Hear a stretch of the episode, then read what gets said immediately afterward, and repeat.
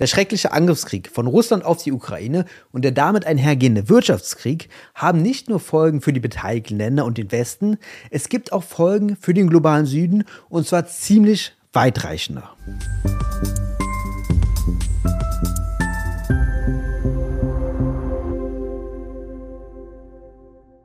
Und damit hallo und herzlich willkommen zu den Wirtschaftsfragen. Mein Name ist Lukas Scholle und heute sehen wir uns an, wie es um den globalen Süden steht, wie er finanziell, wie wirtschaftlich dasteht, wo die Probleme sind und was man dagegen tun kann. Nur soweit sei gespoilert, es gibt große Probleme. Die Finanzierungsbedingungen, so wie sie jetzt gerade sind, ähm, sind im gesamten globalen Süden eine absolute, eine absolute Katastrophe. Und ähm, oft kommt natürlich dann das Argument äh, aus dem Norden, dass es darum geht, äh, die Länder zu ähm, zu disziplinieren und dass man da verantwortungsvoll agieren müsste, fiskalisch und so weiter. Aber auch das geht fundamental an den Realitäten vorbei, weil letztendlich haben IWF und Weltbank in den letzten 40 Jahren nichts anderes gemacht, als den gesamten globalen Süden zu disziplinieren. Geholfen hat es nicht. Das war Patrick Kaczmarczyk. Er ist promovierter Ökonom, arbeitet als Referent für Wirtschaftspolitik in Berlin und hat das Buch Kampf der Nation geschrieben, wozu er auch schon mal hier bei den Wirtschaftsfragen zu Gast war. Die Folge mit ihm und zu seinem Buch verlinke ich euch unten in der Videobeschreibung. Auch in seinem Buch hat sich Patrick schon viel mit der ökonomischen Entwicklung von Ländern, auch Entwicklungsländern und Schwellenländern beschäftigt. Genau darum soll es auch heute gehen, denn kürzlich hat er auch ein Paper rausgebracht bei der UNCTAD, der Teil der UN, der sich vor allem um Handlung und Entwicklung kümmert. Und genau für diese Organisation hat Patrick ein Paper veröffentlicht, wo er sich die wirtschaftliche Situation vom globalen Süden ansieht. Also er ist der perfekte Gesprächspartner für dieses Thema. Anknüpfend an dieses Paper bei der UNCTAD hat Patrick auch noch einen Beitrag bei der OECD geschrieben, wo er für einen Schuldenschnitt plädiert. Darauf kommen wir gleich sicherlich nochmal zu sprechen. Beides verlinke ich euch aber schon mal in der Videobeschreibung, falls ihr nochmal genauer nachsehen wollt. Lieber Patrick, in deinem Beitrag bei der OECD forderst du ja einen Schuldenschnitt für den globalen Süden das baust du darauf auf, auf deinem Paper, wo du dir die wirtschaftliche Lage des globalen Südens angesehen hast. Diese Lage hast du dir vor allem mit den Financial Condition Indicatoren angeguckt. Was hat es damit auf sich? Ja, Lukas, vielen lieben Dank dafür, dass ich hier sein kann. Wir wurden tatsächlich damals in einem Team von vier, fünf Leuten von den Mitgliedstaaten der ähm, UNCTAD, also der UNO-Organisation für Welthandel und Entwicklung, was so die Organisation von Entwicklungsländern für Entwicklungsländer ist, ähm, gefragt, ob wir so etwas machen könnten, weil das Problem war vor allem, ähm, dass diese Indikatoren, diese Financial Condition Indicators, also FCIs werde ich dazu ganz kurz sagen, ähm, die wurden seit der, vor allem seit der Finanzkrise hauptsächlich für ähm, den reichen globalen Norden entwickelt und untersucht. Ähm, ab und an hatte man was für einige ähm, der aufstrebenden Schwellenländer aber man hatte eben nichts für Entwicklungsländer insgesamt und da vor allem für die allerärmsten Länder überhaupt, die sogenannten Least Developed Economies, also LDCs wie sie äh, im Fachterminus genannt werden, ähm, weil es dort vor allem überhaupt keine Daten gibt. Und da war dann das Anliegen, ob wir nicht etwas machen könnten. Und unsere Idee war, dass wir dann die Indikatoren nicht pro Land ähm, berechnen oder schätzen, sondern für Ländergruppen. Und äh, wenn man dann verschiedene Länder miteinander poolt, war dann die, äh, der Gedanke dahinter, dass man eventuell über diese Data Scarcity Issues, also dass man eben nur sehr unzureichende Daten hat ähm, für die ärmsten Länder der Welt, dass man darüber hinwegkommen kann. Und ähm, was wir dazu gefunden haben, war, dass wir über die letzten 15 bis 20 Jahre unglaublich wechselhafte ähm, Finanzierungskonditionen hatten. Also für jedes Land sind stabile Finanzierungsbedingungen so eine Grundvoraussetzung dafür, dass es überhaupt Entwicklungs Entwicklung geben kann. Und im globalen Süden ist es eben durch die Bank weg eigentlich so, dass es diese Bedingungen nicht gibt. Da ähm, findet eine riesen Euphoriewelle auf den Finanzmärkten statt, wo dann ähm, ja die Preise übers Ziel hinausschießen und dann passiert wieder irgendwo irgendwas in der Welt, dass zum Beispiel die Zinsen in den USA hochgehen, dann gehen alle Spekulanten wieder ganz schnell raus ähm, aus den Kapitalmärkten der Entwicklungsländern und so ist das wirklich so ein klassischer Boom- und Bust-Circle den wir da insgesamt sehen. Es gibt natürlich für verschiedene Länder verschiedene Besonderheiten. Ähm, also manche Länder sind ein bisschen mehr von, von Rohstoffpreisen abhängig, andere ein bisschen weniger. Andere, andere wiederum profitieren zum Beispiel davon, wenn Rohstoffpreise durch die Decke gehen. Andere ähm, sind wieder extrem anfällig für Zinserhöhungen, weil sie in einer sehr dollarisierten Wirtschaft leben oder sehr, sehr geringe ähm, Devisenbestände haben. Also da gibt's Unterschiede, aber grundsätzlich, was wir im globalen Süden sehen, ist, dass ähm, die Kapitalmarktbedingungen dort wirklich einer Achterbahnfahrt gleichen. Und unser Anliegen oder unsere Forderung eben war, dass man, ähm, also A, muss man natürlich das System reformieren, weil letztendlich nur Geld geben bringt nichts in einem kaputten System, dann schmeißt man Geld auf ein kaputtes System. Aber auf der anderen Seite ist es natürlich auch so, dass man ohne einen Schuldenschnitt jetzt überhaupt keinen Neustart wird machen können. Und deswegen sagen wir, wenn wir die Entwicklungsziele, die Nachhaltigkeitsziele 2030 ernst nehmen, es bleiben uns nur sieben Jahre, muss jetzt ein ganz gewaltiger Schuldenschnitt her. Und das wird natürlich auch einigen privaten Kreditgebern im Norden dann wehtun. Auf den Schuldenschnitt kommen wir gleich nochmal zu sprechen. Die FCIs baust du ja aber auf unterschiedlichsten Variablen auf. 33, um genau zu sein.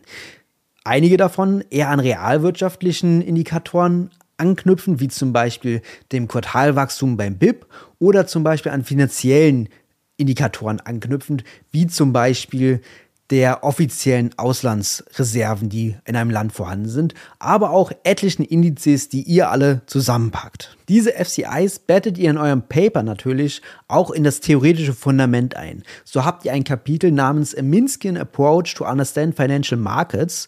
Was hat es damit auf sich und welche Ansätze haben euch besonders geholfen? Was bei Minsky natürlich klasse ist, ist, wie er Keynes Theorie der Unsicherheit nimmt und das dann auf die äh, Finanzmärkte überträgt. Und im Grunde, ähm, wo dann der Unterschied ist zum äh, neoklassischen Mainstream in der, ich sag mal, Reihenform, also so ähm, extrem wie heute ist es nur noch an den Rändern, dass man eben auch davon ausgeht, dass Finanzmärkte sich selbst stabilisieren. Ich glaube jetzt nicht, dass da so eine große Naivität ähm, vorherrscht, aber gut, in Teilen gibt's die noch.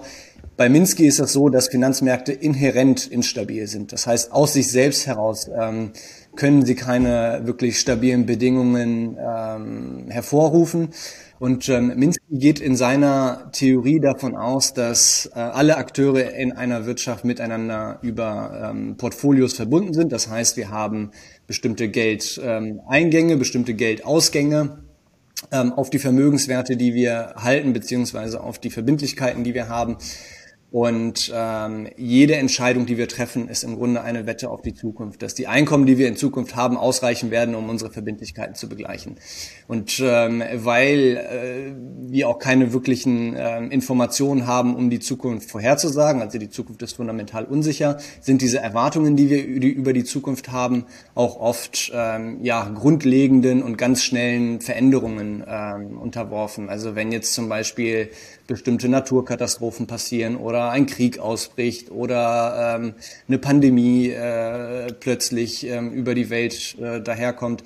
Das sind so Faktoren, die ähm, niemand wirklich vorhersehen konnte und äh, die dann dennoch einen großen Einfluss haben. Und ähm, äh, das Problem bei der menschlichen Psyche, die all diesen Finanzmarkttransaktionen zugrunde liegt, ist, dass sie zu sich selbst verstärkenden Effekten auf den Finanzmärkten führt. Das heißt, wenn wir eine Wette abschließen, dass ein Vermögenswert äh, beispielsweise äh, steigt ähm, und das dann auch passiert, dann bekommen wir natürlich mehr Selbstvertrauen, glauben, ah, wir sind super, wir können mit den Informationen, die wir aus der Gegenwart beziehungsweise der jüngeren Vergangenheit haben, können wir einfach in die Zukunft extrapolieren und daraufhin unsere Entscheidungen treffen und ähm, darauf wettet man dann noch mehr Geld ähm, auf andere Vermögenswerte beispielsweise. Die Preise steigen wieder, man ist wieder sehr, sehr selbstbewusst in dem, was man kann bis dann irgendwann die äh, Änderung ähm, eintrifft, die äh, unsere ähm, Einschätzung dann nochmal neu evaluieren lässt. Und dann geht's auch ganz schnell in die andere Richtung. Also wenn äh, wir dann ähm, überall fallende Vermögenspreise haben beispielsweise, dann gehen wir davon aus, dass die Vermögenspreise ins Bodenlose gehen werden. Wir verkaufen schnell ab, Märkte werden illiquide. Ähm, und dann irgendwann geht das Ganze, geht das Ganze wieder von vorne los. Also das ist so diese, diese grundlegende Idee von Minsky, Stability breeds Instability, ähm, weil man eben über mehr und mehr ähm, Zuversicht, die man, die man hat, ähm, die Preise in die falsche Richtung treibt und dann auf der anderen Seite natürlich auch, wenn es dann wieder runtergeht, äh, dass sich dann diese depressiven Effekte einfach verstärken. Und bei Entwicklungsländern in den Kapitalmärkten dort sehen wir das nochmal in ganz extremer Form im Vergleich zu dem, was wir, was wir im Norden haben. Ähm, ja, das lässt sich schon unglaublich gut, also die Entwicklung der FCIs, die wir da berechnet haben, lässt sich unglaublich gut mit Hilfe dieser Theorie erklären. Also, da haben wir mittlerweile die FCIs, wie sie zusammengesetzt sind, worauf sie aufbauen und was sie bedeuten. Wie steht es denn nun um die finanzielle Lage des globalen Südens, Patrick? Also bei den FCIs, die wir gemacht haben, beziehungsweise das Besondere an diesem Tool ist, dass die sehr, sehr flexibel einsetzbar sind. Also man kann zum Beispiel, es geht über, ähm, über ein Faktormodell auf zwei verschiedenen Stufen, die wir haben. Was wir zunächst gemacht haben, ist, dass wir die FCIs für jedes einzelne Land in dem Datensatz, das wir hatten, das waren insgesamt 76, ähm, dann hinten raus, also wir hatten Daten für 81 Länder, 76 haben wir dann aber in die Analyse mit reingenommen ähm, haben wir zunächst einmal für jedes Land einzeln die FCIs berechnet und danach aus diesen einzelnen FCIs haben wir dann entschieden, dass das Modell ähm, gucken soll, wo Ähnlichkeiten bestehen, strukturelle Ähnlichkeiten. Und daraus haben wir dann ähm, unsere äh, die Gruppen FCIs praktisch berechnet. Man könnte es natürlich auch anders machen, dass man beispielsweise sagt, man nimmt ähm, verschiedene Länder aus ähm, den unterschiedlichen Regionen und macht dann FCIs für die verschiedenen Regionen oder ähm, man macht FCIs für Länder in den verschiedenen Klassifikationen ähm, der Vereinten Nationen. Also es ist ja, Entwicklungsländer werden dann dort aufgeteilt in ähm, High Income, Middle Income, Low Income Economies und ähm, damit einhergehen dann auch bestimmte Rechte, Privilegien und so weiter. Aber dass man dann eben diese Einkommensschiene nutzt, um die FCIs zu berechnen. Und was wir eben äh, gesagt haben, ist, dass wir es so machen, dass wir einfach die Daten für sich selbst sprechen lassen und ähm, strukturelle Faktoren entscheiden lassen, welche Länder in welche Gruppen kommen. Und äh, das besonders Spannende dabei war, dass dies, dieser Modellansatz so viel besser funktioniert hat, als wenn wir irgendwelche prädefinierten Klassifikationen genommen hätten, zum Beispiel über Einkommen oder Region, was dann auch zeigt, dass Entwicklungsländer viel verwundbarer sind, was ihre strukturellen Faktoren betrifft und nicht unbedingt ihre Geografie. Das heißt, ähm, äh, für ein Land beispielsweise in Lateinamerika oder in Afrika ist es wichtiger zum Beispiel, ob es extrem abhängig von einzelnen Importen oder Exporten ist von bestimmten Rohstoffen, ähm, als dass es äh, ja jetzt in Lateinamerika oder in Afrika ähm, eingebettet ist, also in die, in die regionalen ähm, Entwicklungen dort.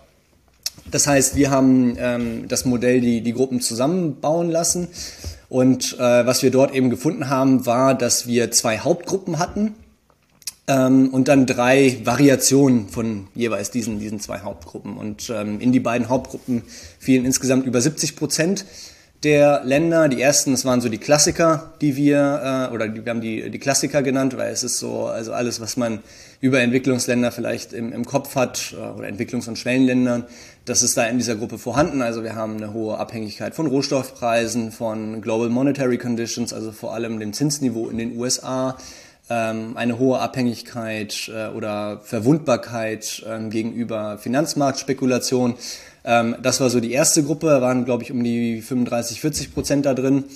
Ähm, und dann die andere große Gruppe war die Terms of Trade Sensitive. Das waren die Länder, die dann ähm, praktisch das Gegenteil der Gruppe 1 waren, also die beispielsweise profitieren von einer starken Dollaraufwertung oder von höheren Rohstoffpreisen, weil sich in Terms of Trades, also das Verhältnis der Exporte zu Importe, ähm, verbessern, der Export zu Importpreise.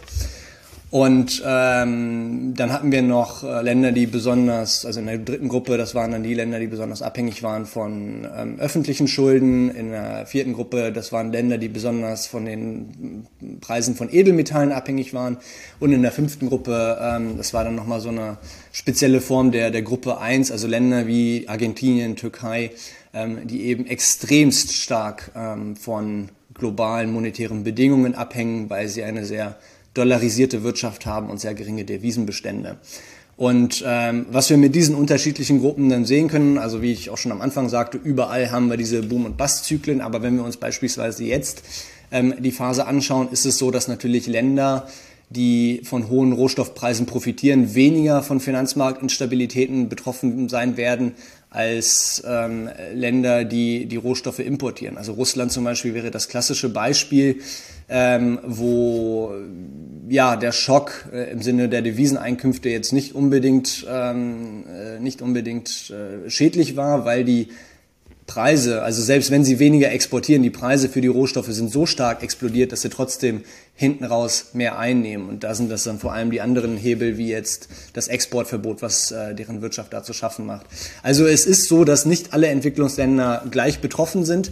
Nichtsdestotrotz ähm, kann man mit diesen Zyklen, mit diesen Boom- und Bust-Zyklen keine vernünftige Wirtschaft entwickeln. Und da gilt es dann natürlich ähm, für den globalen Norden vor allem, dass man sich da irgendwie mal zusammensetzt, hinsetzt und schaut, wie können wir ein System schaffen, in dem überall Bedingungen vorherrschen, makroökonomische Bedingungen, die es den Ländern dann ermöglichen, sich zu entwickeln. Weil die sind überhaupt nicht gegeben und wir können dann über Entwicklungshilfe sprechen, wir können über Schuldenschnitte sprechen, wir können über alles reden, aber solange wir diese systemische Reform nicht durchführen, ähm, können wir es eigentlich knicken, dass es äh, ja in die richtige Richtung gehen wird langfristig. Für diese großen Reformen werden wir jetzt womöglich keine Zeit mehr haben, aber vielleicht nochmal bei einer anderen Gelegenheit. Auf einen Punkt möchte ich aber nochmal hinaus. Du hast ja jetzt schon mehrmals angesprochen, dass du für einen Schuldenschnitt plädierst.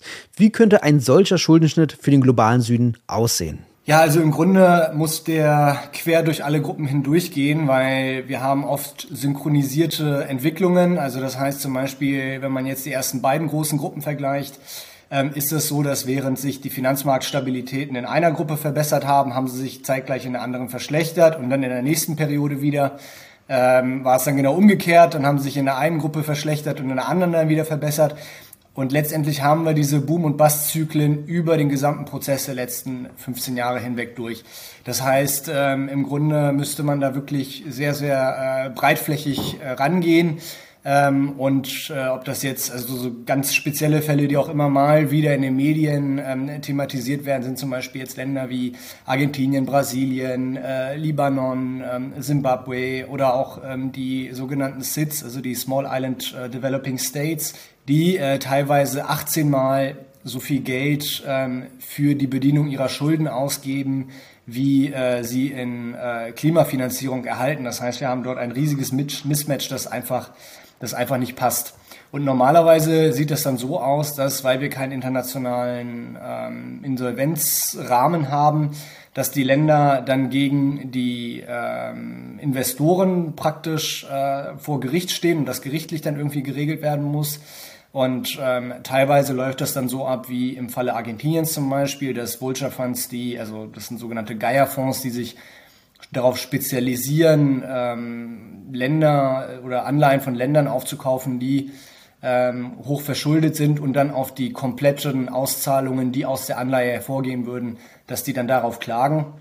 Und der Fall Argentinien 2001 war ein so ein ganz klassisches Beispiel, wo ähm, das eben sehr, sehr prominent war, wo man sich auf einen großen Schuldenschnitt geeinigt hat mit den meisten privaten Gläubigern. 93 Prozent waren es damals, aber eine kleine Gruppe, insbesondere um den äh, Vulture Fund von, von Paul Singer, von, von Elliott Management, die sind da immer sehr, sehr aktiv die haben auf die volle Rückzahlung bestanden und das hat sich dann über Gerichtsprozesse ähm, gezogen, bis dann im Jahr 2014 ähm, in New York ein Urteil gefällt wurde, dass die anderen ähm, Gläubiger, die dem Schuldenschnitt zugestimmt haben, nicht ausbezahlt werden dürfen, solange die Vulture Funds nicht ausbezahlt sind.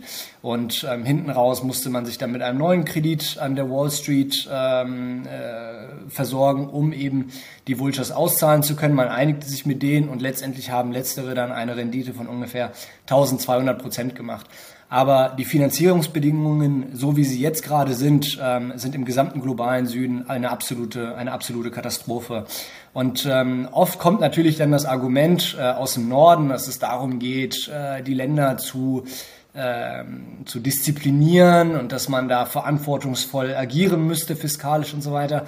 Aber auch das geht fundamental an den Realitäten vorbei, weil letztendlich haben IWF und Weltbank in den letzten 40 Jahren nichts anderes gemacht, als den gesamten globalen Süden zu disziplinieren. Geholfen hat es nicht. Und teilweise ist es auch so, dass äh, in den Ländern im globalen Süden auch die Schuldenstände, das ist ein Indikator, der eigentlich nicht wirklich aussagekräftig ist, aber wird ja so oft herangezogen, von daher können wir das auch mal machen.